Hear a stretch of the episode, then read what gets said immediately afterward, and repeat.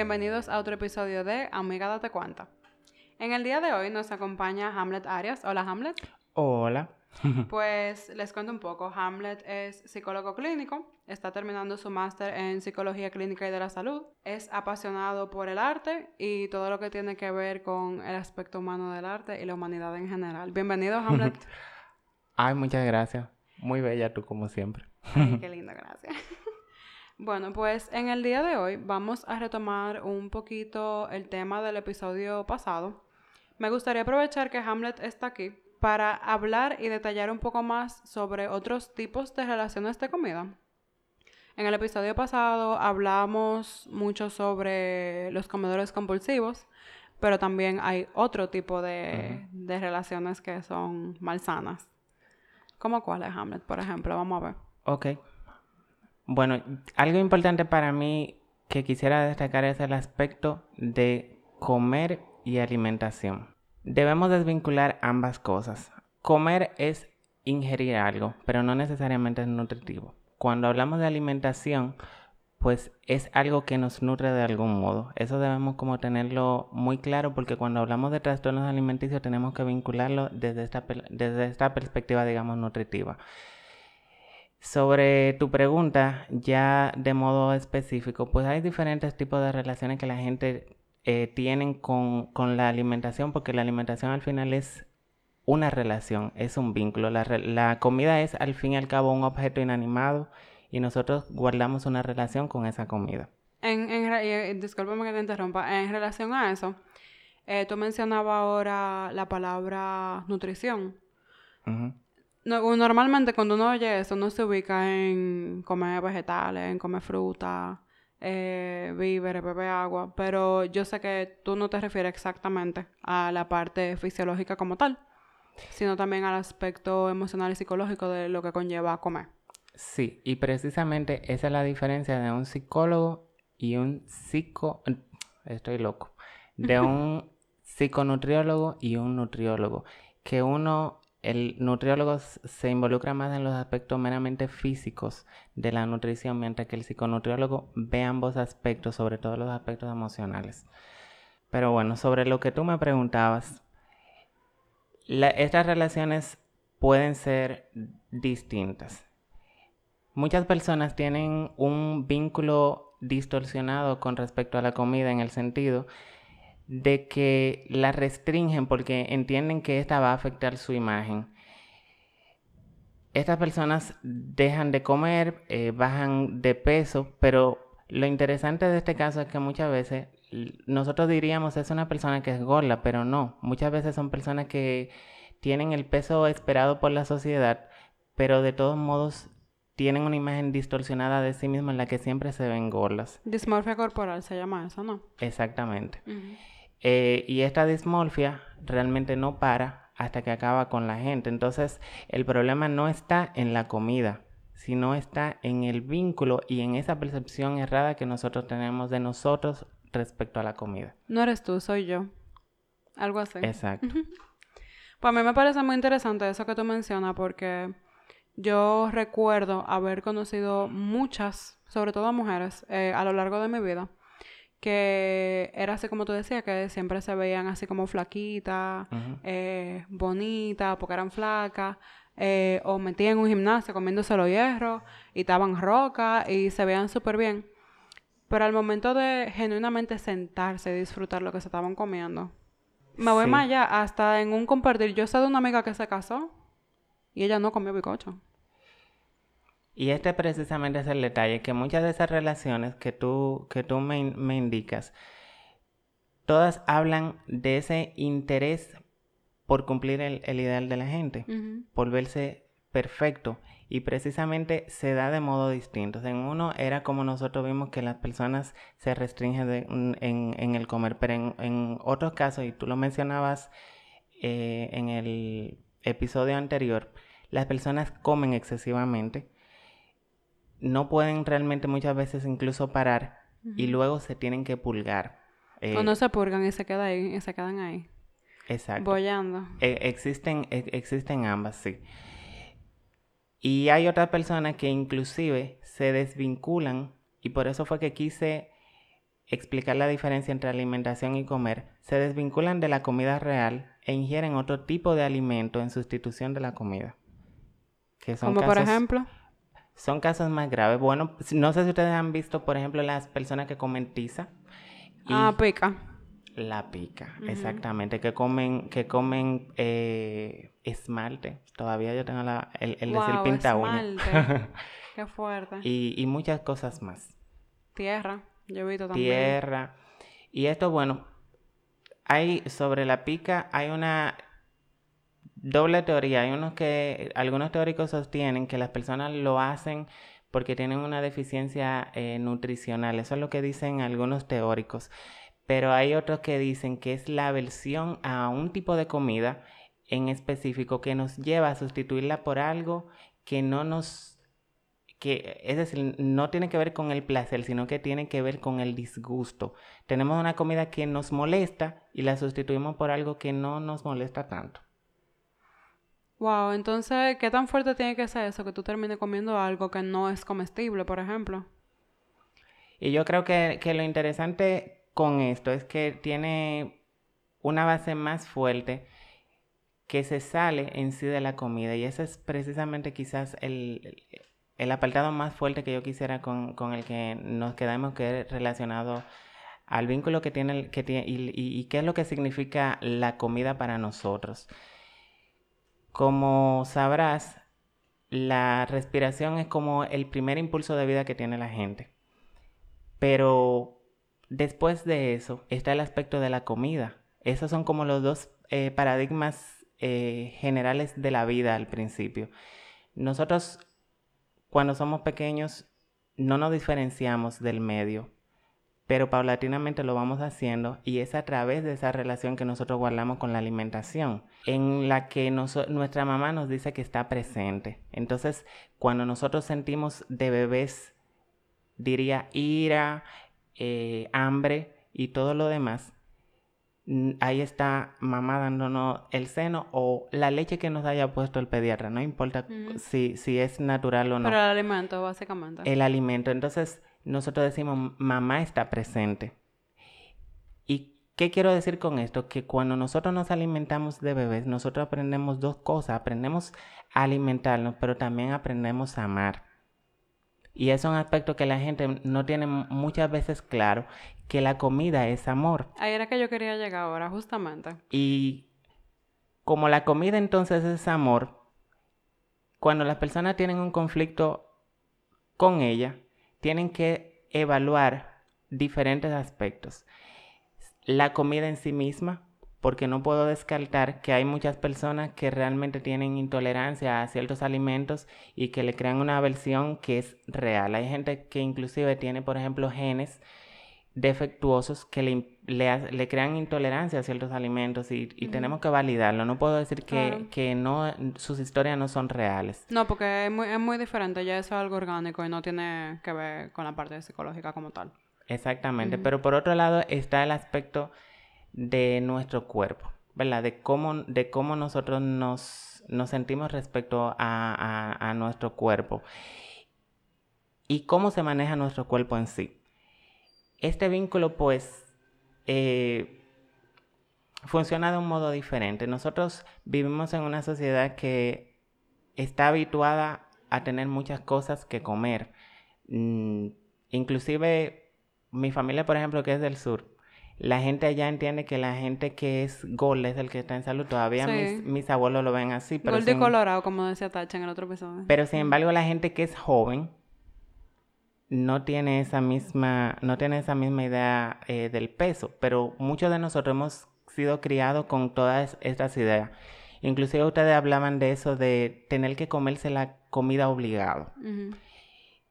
Y muchas cosas más. Es decir, mucha gente no le da la oportunidad ni siquiera a su organismo de sentir hambre física porque viven comiendo a cada instante. Ahora me comí esto, me bebí un poco de Coca-Cola. Y en eso gira su mundo también, porque entonces uno se la pasa pensando, y digo uno porque realmente me incluyo yo en el paquete de que yo voy a comer ahora, o, o viendo videos y fotos de comida en internet, o primer anuncio que veo de comida, ay, pero yo quiero eso. Exactamente, entonces un problema de la relación con la comida está ahí, en que nosotros no le damos la oportunidad a nuestro cuerpo de hablarnos. Nosotros lo ignoramos, le decimos, la razón la tengo yo. La loca de la casa. Y todos esos avisos que nos da nuestro organismo los, los ignoramos. Cuando nuestro cuerpo es tan inteligente, si a nosotros se nos mete uno de esos pajaritos en la calle, de una vez empezamos a lagrimear para que se salga. Si nosotros sentimos frío, empezamos a temblar como un modo de calentarnos. ¿Qué quiero decir? Nuestro cuerpo realmente sí sabe hacer las cosas, pero nosotros las ignoramos. Y ahí es donde vienen eh, estos patrones distorsionados, donde nosotros pasamos de tener un hambre real, que la desconocemos y a veces la sentimos y la ignoramos porque ya no sabemos ni siquiera reconocerla, a comer por un hambre que es psicológica, un hambre emocional, que tiene diferentes eh, connotaciones en cada persona. ¿Qué quiero decir? Hay personas que eh, pueden tener, por ejemplo, un trauma en su infancia, como ustedes hablaban eh, previamente. pero hay muchas situaciones, como por ejemplo el mismo apego a, los padres. Si nosotros no nos sentimos queridos, ya que reitero que la alimentación significa amor, si nosotros no nos sentimos queridos, pues eso se va a ver en el modo en el que nosotros nos relacionamos con la comida y esa era la pregunta que yo te iba a hacer ahora, como que, ¿en qué momento es que uno desarrolla esa relación malsana con la comida, así como tal? Bueno, realmente difiere en, en, los casos. No te, no te, puedo decir que todas las historias tienen el mismo esquema. No, claro, pero hay un punto que es desencadenante. Pero, por ejemplo, lo que sí se ha visto es que existen unos factores de riesgo. Por ejemplo, esos padres que son muy restrictivos con los niños, ustedes hablaban, por ejemplo, de, dietas en la infancia, eso es fatal porque le enseñamos a los niños a restringirse, a tener una idea errada de, su peso, un cuerpo que está creciendo. Nosotros le decimos, no, estás mal, estás gordo, en vez de enseñarlo a comer de modo diverso. Eh, esos factores pueden desencadenar eh, que alguien lo tenga. Eh, depende de cuál sea el motivo que lleve al, a que se desencadene. Si es meramente físico relacionado a la comida, desde pequeño habitualmente tú lo vas a ver. Para uno poder saber cuáles son o, o, cuándo se va a desarrollar un, un trastorno, hay que tener precisamente claro este aspecto de si es desde un aspecto de la comida en sí. ¿Qué quiero decir? Si una persona tiene algo genético que le impide comer algún tipo de alimento desde pequeñito se va a ver. Y ahí yo como que a, aquellos que sean padres les pido que vean a sus hijos y que sepan que el que no se coma un día una comida no indica nada. Y muchas veces nosotros tenemos un niño que es intolerante a algo y se lo estamos haciendo comer a, la fuerza. Y ahí es donde hablábamos, por ejemplo, de, el pica. Ahí es donde está, porque al tú tener una aversión a un alimento porque no lo puedes ingerir, tú buscas un modo de compensar eh, comiendo otra cosa. Entonces, es un poquito como reganando el sentido de control. Como de tú me das algo de comer que a mí no me gusta, que yo me voy a comer algo que a mí no me gusta porque tú a mí no me... Exactamente. Entonces, esto se suelen ver desde pequeño, pero hay muchas personas que son intolerantes a alimentos y no se dan cuenta hasta muy tarde y pueden desarrollar inclusive un trastorno alimenticio generalizado solo por ese alimento en específico, que eso es lo fuerte. Entonces, si nosotros tenemos una aversión constante a un alimento, debemos tratar de revisar qué es lo que está pasando porque puede ser que simplemente nosotros seamos intolerantes. Y ahí es la cosa, no obliguemos a una gente a comerse algo que no quiere. Si no te lo quieres comer, no te lo comas. Porque si tu cuerpo es que te lo está diciendo, te lo está diciendo por alguna razón. Mm. Ahora bien, hay, otras, hay otros tipos. Eh, por ejemplo, si es relacionado al cuerpo, tiene una implicación que es cultural habitualmente. Hay algunas cosas, por ejemplo, si nuestras madres tuvieron anorexia o algún tipo de trastorno alimenticio, puede ser que nosotros lo, desarrollemos, pero todo esto de algún modo es aprendizaje. Sí, porque son patrones conductuales que yo lo veo en mi casa y yo lo repito. Exactamente. Entonces, los trastornos que son relacionados, yo diría, al físico, se pueden desarrollar a cualquier edad, pero sobre todo en la adolescencia y si se es mujer, es más probable que alguien lo desarrolle.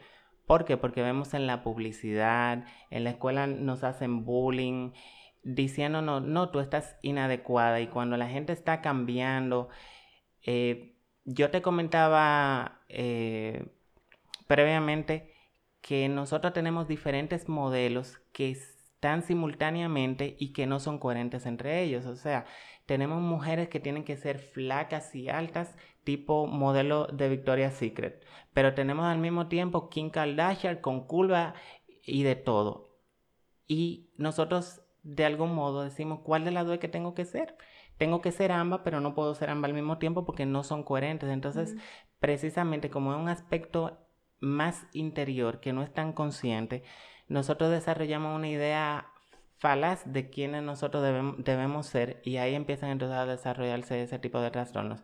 Pero sí te debo decir algo, que se está, la, la evidencia científica está diciendo que cada vez más la edad se está reduciendo y hay niños más pequeños padeciendo este tipo de trastornos porque como acceden a las redes sociales y demás, que venden el mundo soñado donde todos somos perfectos, pues también quieren ser ideal y no lo son.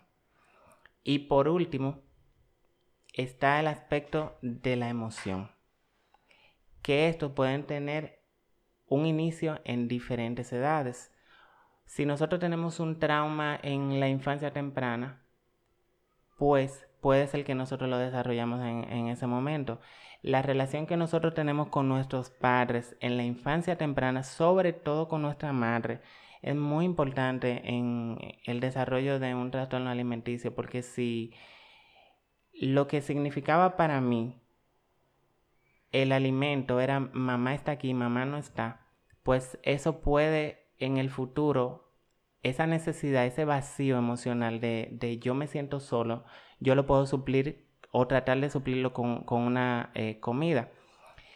Pero también desde el aspecto emocional, hay otros aspectos que tiene, como por ejemplo cuando nosotros tenemos mucha presión.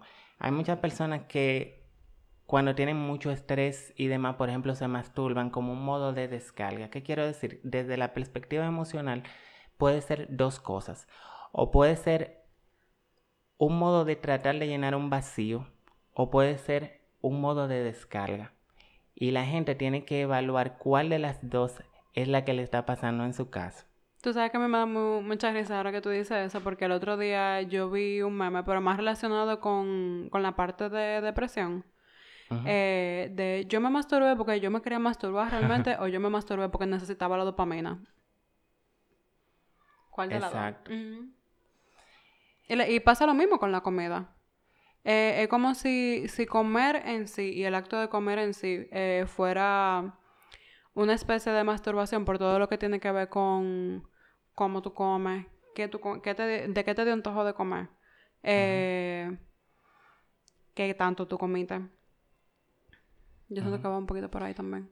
Sí, entonces, si bien es cierto que los alimentos tienen características químicas y demás que nos predisponen a comerlos más, por ejemplo, los, los chocolates y demás, la verdad es que hay algo más psicológico en, el modo de, consumo. ¿Qué quiero decir con esto? Que en momentos, sobre todo en lo que nosotros tenemos eh, crisis, si nosotros hemos creado una relación distorsionada, el tipo de...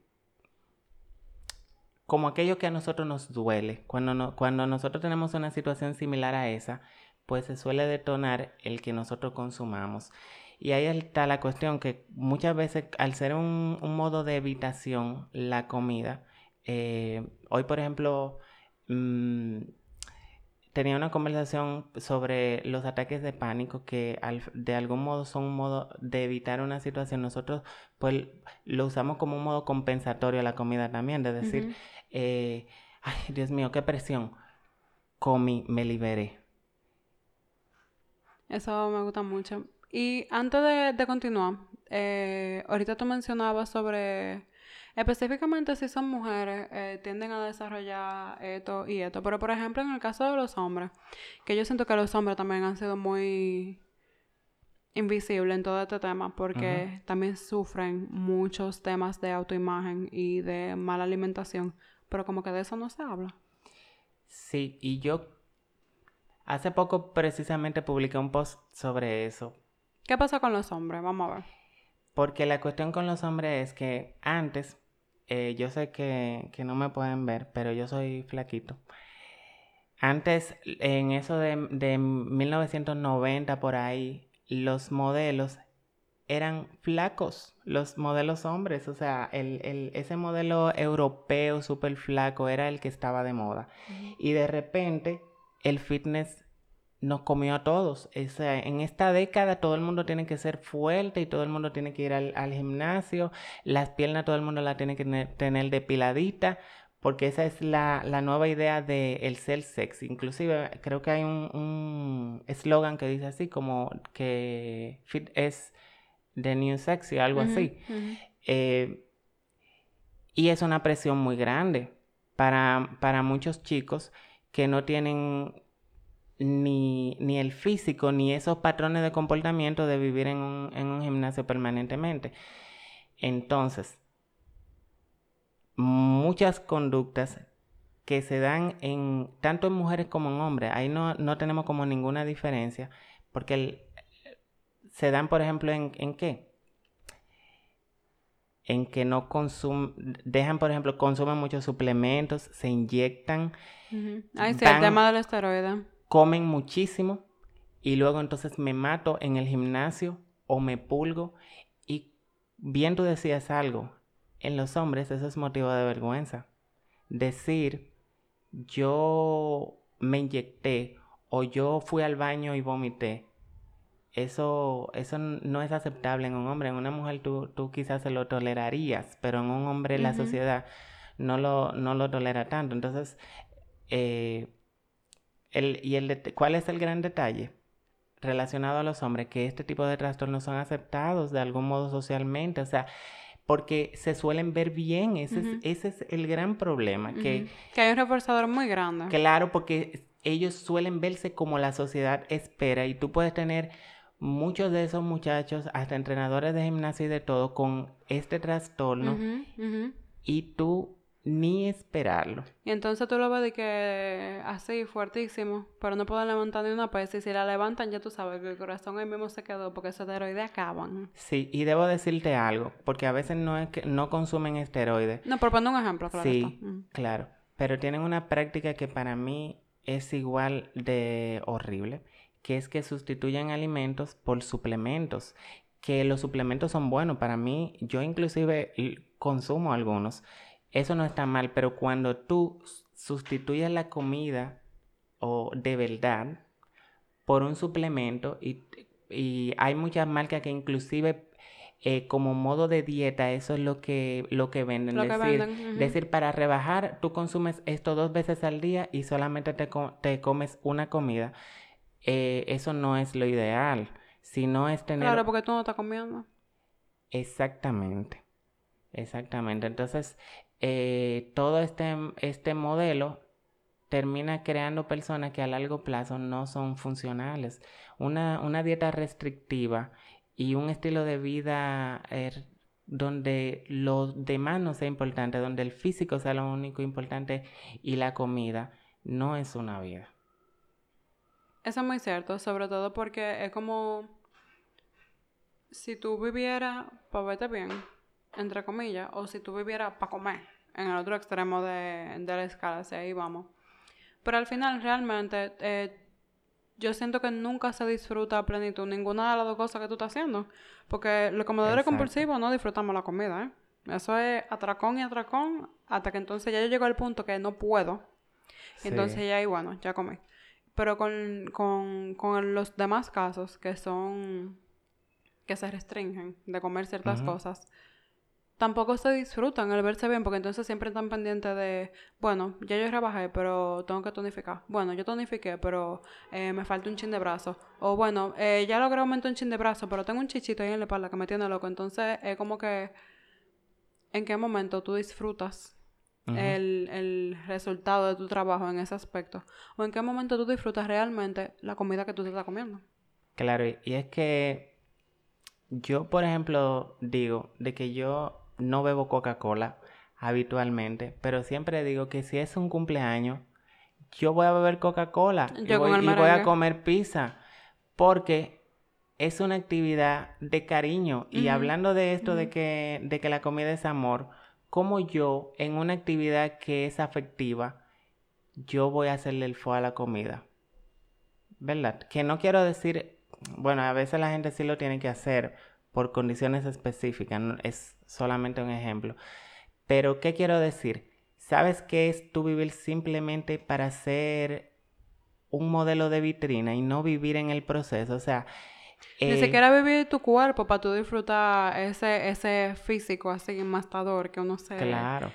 O sea, tú vas al cine, no, no compras no compras palomitas ni nada.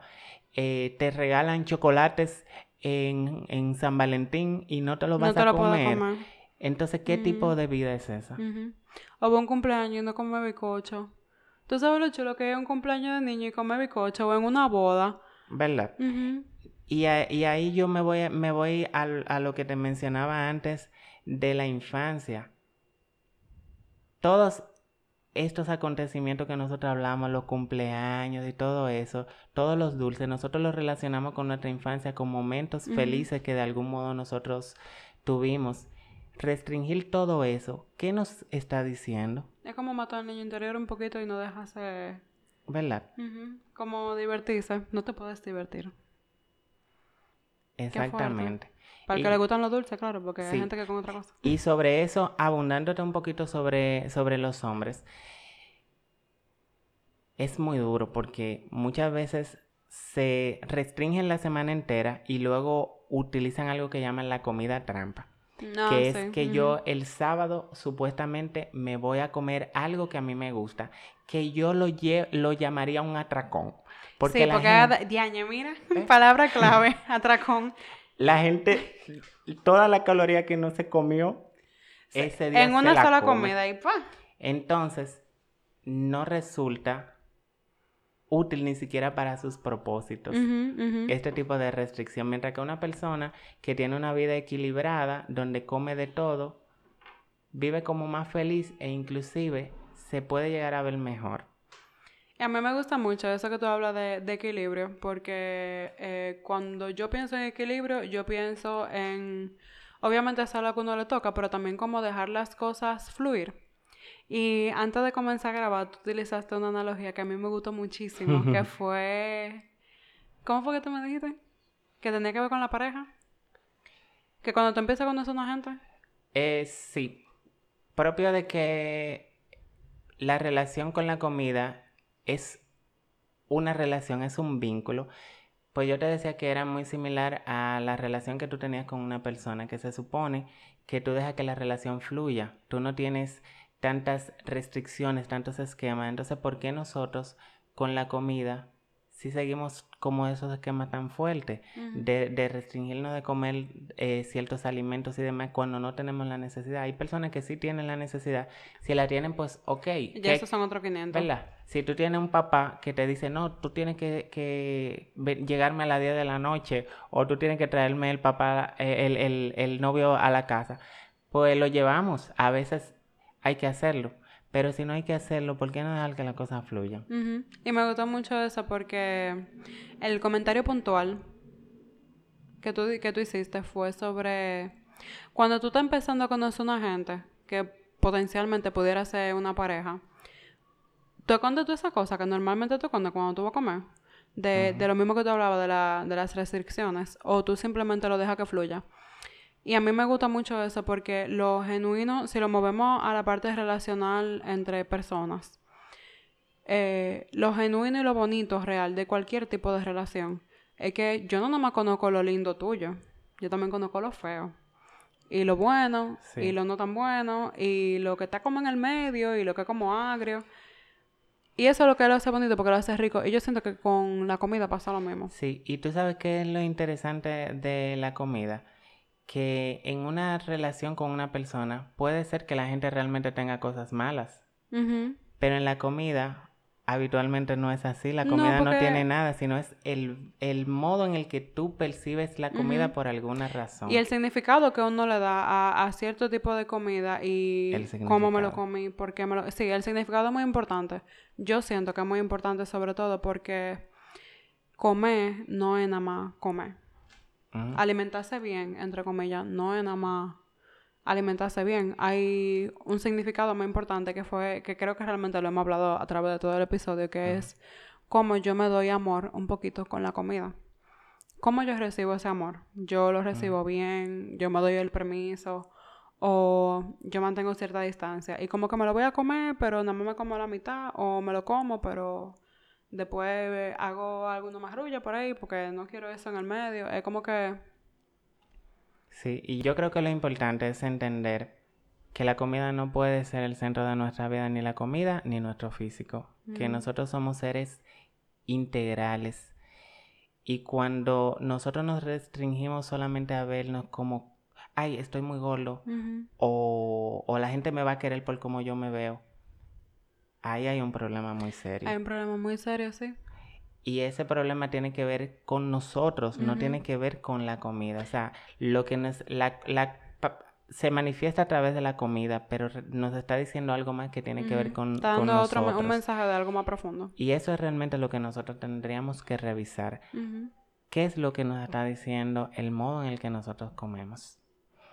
A mí, por ejemplo, me pasó algo que no tiene que ver con la comida, pero que para mí ha sido muy significativo eh, y, ha sido muy reciente y por eso lo quiero resaltar. Que yo fui al odontólogo y mi odontóloga me dijo que yo me estoy cepillando demasiado duro y estoy haciendo que mi, que mi encía eh, se me retire. Y wow, yo me puse a decirme, Hamlet, ¿qué te está diciendo esto de tu propia vida? De que e- es que tú estás llevando la vida muy, muy rápido, que tú tienes tanta presión al hacerlo. Entonces, a las personas que tienen un conflicto con, con la alimentación, pues yo los invito a hacer un abordaje similar, de que se pongan a ver desde dónde es que nace eh, eh, esta historia y que trabajen esa historia, no el aspecto de la comida, porque ahí es donde voy. si, si nos vamos a, a decirte que ahí está, si el aspecto está en la comida en sí mismo, tendremos que trabajarlo desde la comida con un nutriólogo. Es decir, si usted no puede comer algún Carne, tipo de ejemplo. alimento, pues lo vamos a ver con el nutriólogo que tendrá que darte una dieta específica porque tú no tienes un trastorno alimenticio per se por aspectos psicológicos de autoimagen. Pero si el aspecto tiene una connotación desde cómo tú percibes tu físico o cómo tú te sientes por tu historia, entonces ahí sí lo tenemos que trabajar desde un abordaje psicológico que parecería que tiene que ver con la relación con la comida, pero tiene que ver quizás con la relación que nosotros tenemos con los demás o la relación que tenemos con nosotros mismos respecto a cómo nosotros nos sentimos con nosotros o con nuestra historia. Y en base a eso, entonces yo creo que tengo la pregunta que yo tengo rato preguntándome y que creo que puede ser como ya el, el desenlace de, este tema que hoy ha sido súper interesante. ¿Qué medidas yo puedo tomar para tomar acción una vez ya yo tengo identificado que la manera en la que yo me estoy relacionando con la comida o con como sea no es saludable? Bueno, yo hice un pequeño esquema, digamos, de lo, de lo general que le recomendaría a todo el mundo, pero yo creo que desde la historia de cada quien será distinto. A mí, por ejemplo, mm, me gusta mucho la escritura, que nosotros hablemos relacionado a, a- esos aspectos que nosotros tenemos sin sanar, si es que son aspectos que tenemos eh, sin sanar. Si el aspecto tiene que ver con el físico, muchas veces la distorsión puede llegar a ser muy grave y nosotros necesitamos realmente ayuda de alguien más que nos deje ver que nosotros no nos vemos tan mal como nosotros esperamos. Entonces, en ese caso, eh, necesitamos amigos reales, necesitamos una red de apoyo, necesitamos una familia que esté ahí, que nos diga, tú te ves bien, pero no te ves bien físicamente, sino todo lo demás. Tú eres inteligente o, wow, tú sí... Tú eres e gracioso, tú sí eres dulce. Exacto, yo por ejemplo que decía que, me gusta eh, el arte, de que me digan, wow, tú dibujas lindo, cosas así que te hacen ver que el valor tuyo como persona no radica meramente en cómo tú te ves, sino que tú eres un ser, un ser más integral. Si el caso está, eh, porque el abordaje a veces es amplio, a veces la gente solamente es el síntoma de una familia enferma. Y eso habría que verlo también. Eso, eso yo creo que cabe hasta para tema de otro episodio, porque eso sí es un tema complejo. Dicen, dicen muchas veces que el más bueno de la familia es el que se enferma. Eh, y que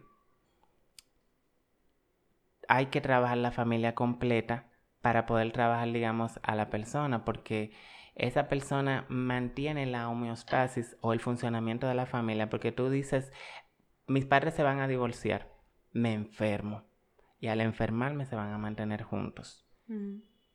Entonces habría que ver, por ejemplo, si es desde ahí, si la persona es solamente el síntoma de una familia que tiene problemas,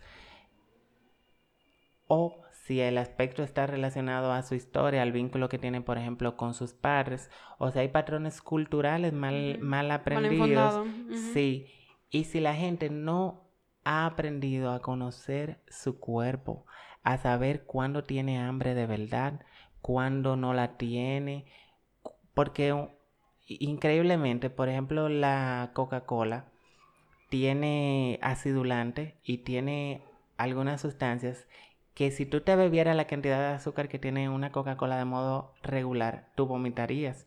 Pero estas sustancias impiden que tú lo hagas y uno se acostumbra a, no darse cuenta, a engañar el organismo de un modo u otro y creo que tenemos como el, el, abordaje principal de cualquier trastorno alimenticio, sobre todo si está relacionado hacia el un peso mayor es conocer nuestro cuerpo, dejar que nuestro cuerpo nos hable y cuando nuestro cuerpo quiera comer, comer.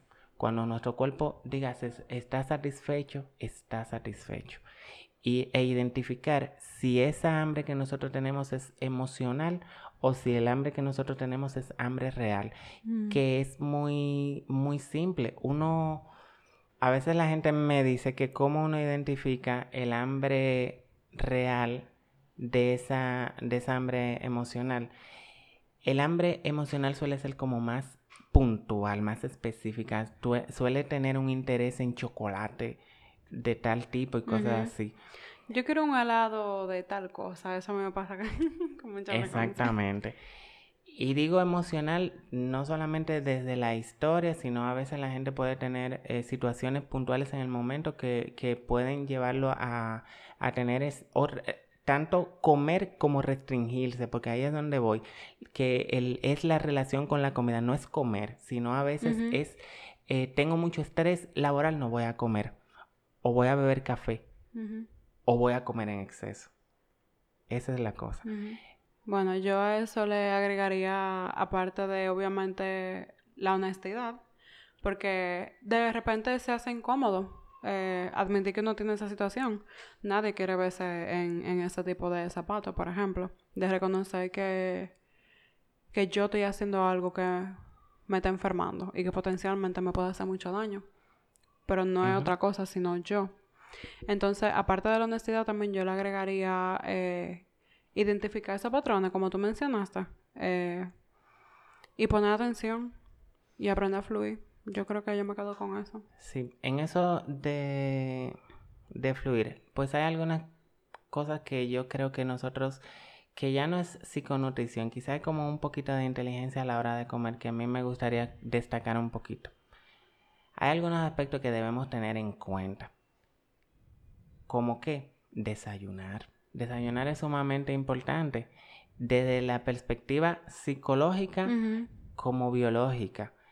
mucha gente hace una dieta bastante interesante que es voy a dejar de desayunar y voy a dejar de cenar. Y solamente voy a comer. Qué aburrido. Y cuando comen, acaban con la nevera. Claro, porque esa hambre vieja guardada, eso es terrible. Horrible. Exacto. Entonces, un aspecto fundamental es ese, es comerse toda su comida que habitualmente deben, deben ser cinco. Ustedes hablaban, por ejemplo, de que algunas personas calendarizan como la comida, que tienen como un, como un horario y después lo siguen.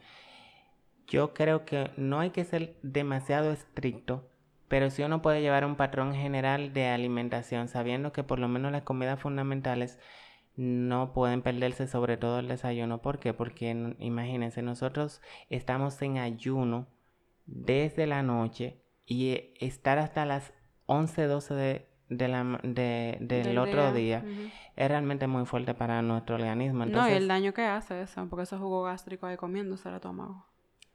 Exacto. Y ahí nosotros le decimos a nuestro cuerpo sobre el aspecto de la, de la disponibilidad. nosotros le decimos a nuestro cuerpo lo siguiente, no hay comida.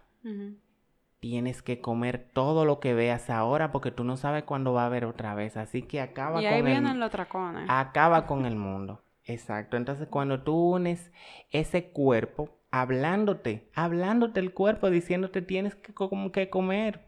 Y esa mente que dice, no voy a engordar es fuerte porque esa pelea entre ambos termina acabándolo a los dos, ¿verdad? Porque los dos son uno, pero sobre todo acaba el cuerpo porque...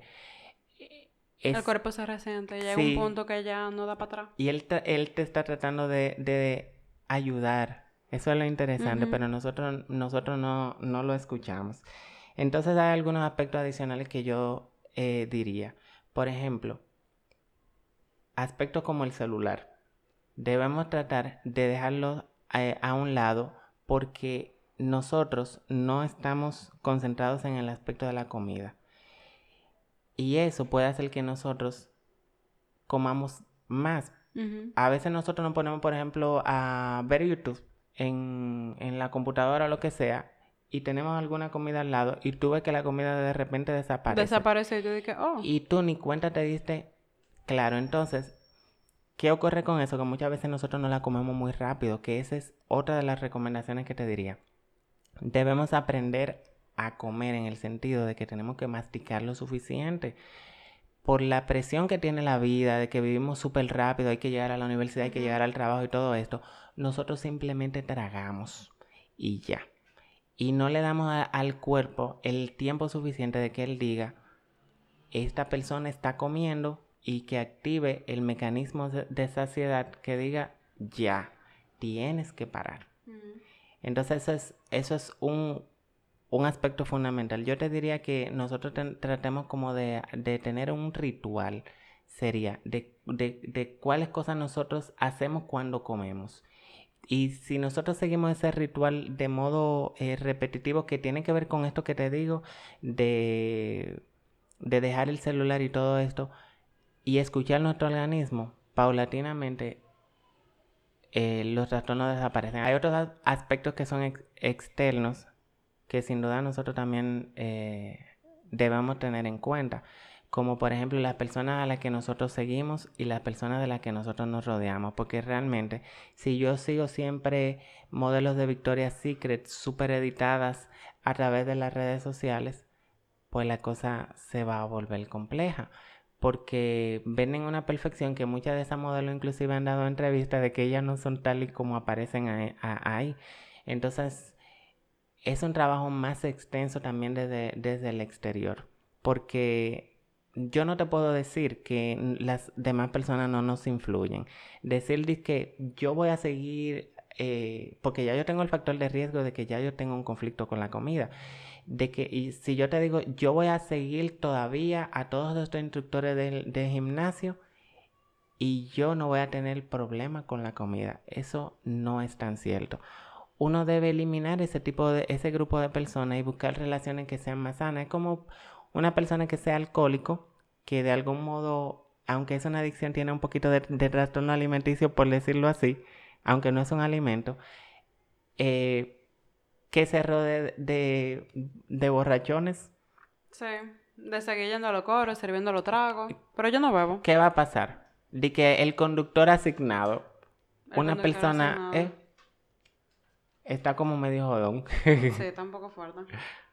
Y realmente tener actividades eh, sociales eh, globales que no involucren solamente el, aspecto de la comida o que la comida sea, sea el centro de, de interés. Eso digamos que es para una persona que su conflicto está, digamos, en... Bueno, yo creo que involucraría a todos, pero sobre todo a las personas que, que, que se pulgan, por ejemplo.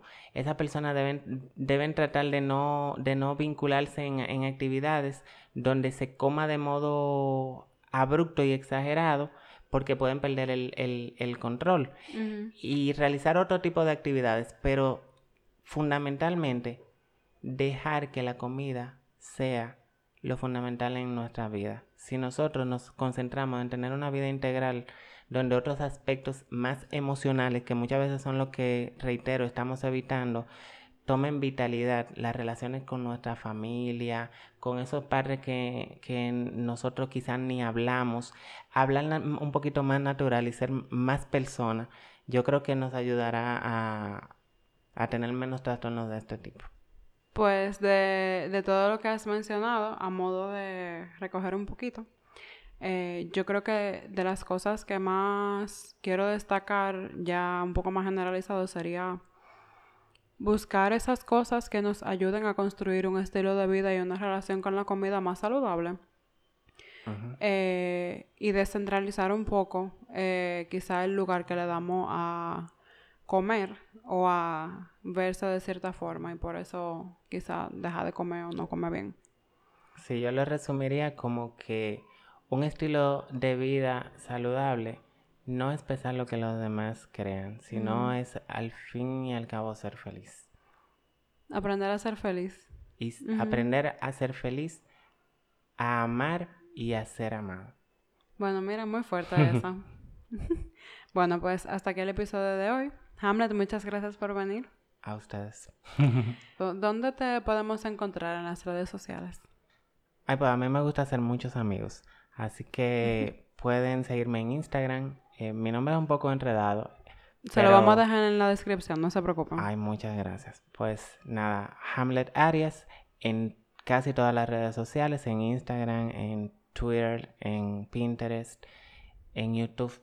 Todavía no he publicado, pero pronto lo haré. Y es, me gustaría que vean mi blog, que es hamletarias.com, porque ahí les hablo un poquito más de este tipo de condiciones y otras recomendaciones un poquito más amplias. Y como ya ustedes saben, nosotros estamos en Instagram como arroba ADC el podcast.